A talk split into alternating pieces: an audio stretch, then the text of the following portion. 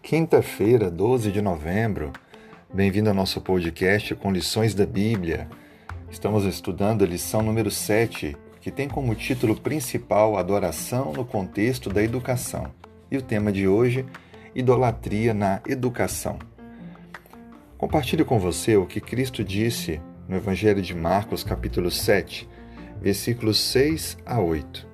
Respondeu então Jesus: Bem profetizou Isaías a respeito de vós, hipócritas, como está escrito: Este povo me honra com lábios, mas o seu coração está longe de mim.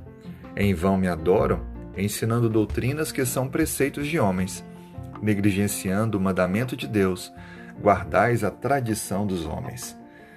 Interessante que Cristo ele combateu claramente ensinamentos não bíblicos criados por homens no tempo de Israel. Interessante aqui notar que esses ensinamentos, a princípio, eram para cumprir a palavra, quando na verdade destoavam da palavra. Eram acréscimos não aprovados por Deus que estavam sendo colocados como imposição obrigatória a todas as pessoas. Cristo cria aqui então um princípio importante. Nunca coloque tradições humanas acima da verdade bíblica. Existem, por exemplo, no conhecimento hoje moderno, algumas compreensões com relação à vida e à sua existência, mas que destoam completamente do ensino bíblico. Um exemplo claro é a teoria da evolução. Na tentativa de explicar a origem da vida, destoam do princípio bíblico de que Deus é o Criador e fez o mundo em seis dias literais ao sétimo descansou, abençoou e santificou o sábado, o sétimo dia. Há outros ensinamentos populares no qual acabam sendo idolatrados e muitas vezes as pessoas não param para pesquisar realmente a Bíblia ensina isso. Destaco alguns deles que são ensinamentos populares e podem ser é, colocados dentro da classificação como preceitos de homens ou tradição de homens.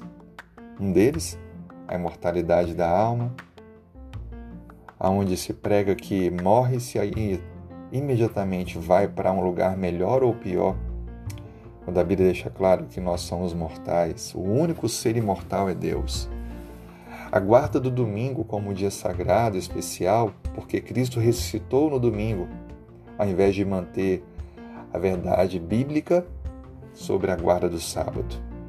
O arrebatamento secreto um momento que ocorrerá quando Cristo voltar e as pessoas irão desaparecer e o mundo continuará vivendo em um completo caos? Isso não é bíblico.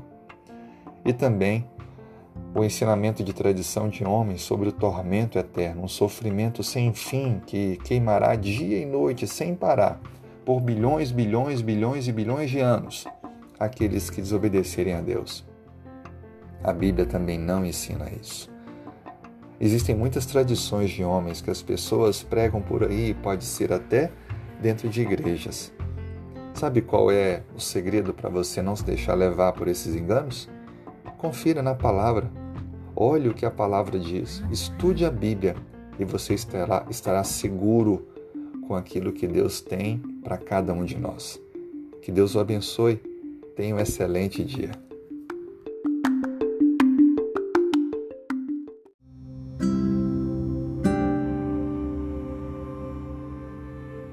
Quinta-feira, 12 de novembro. Se puder, feche os olhos para falarmos com Deus. Obrigado, Senhor, pela vida, pela salvação, pela segurança, por tudo que o Senhor tem feito por nós. Nós louvamos o Teu nome porque és o nosso Criador. Obrigado porque o Senhor tem demonstrado por inúmeras maneiras que é um Deus presente, ouve a nossa oração atende ao nosso pedido e nos fortalece em meio à nossa caminhada.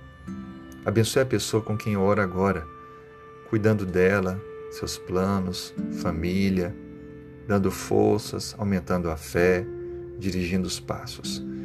Atenda aos pedidos mais profundos de seu coração. Corresponda, Senhor Deus, à sua fé. Aumente a fé dessa pessoa. Esteja abençoando as pessoas doentes, trazendo a cura, a restauração. As que foram e estão afetadas economicamente, que o Senhor possa também trazer a recuperação, abrindo portas. Abençoe também, Senhor Deus, aquelas que estão fragilizadas na sua fé. Que o Senhor as fortaleça. Por favor, Pai, recorremos a Ti, porque é em Ti que confiamos.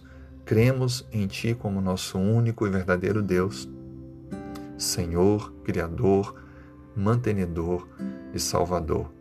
É por isso que depositamos a nossa fé totalmente em tuas mãos.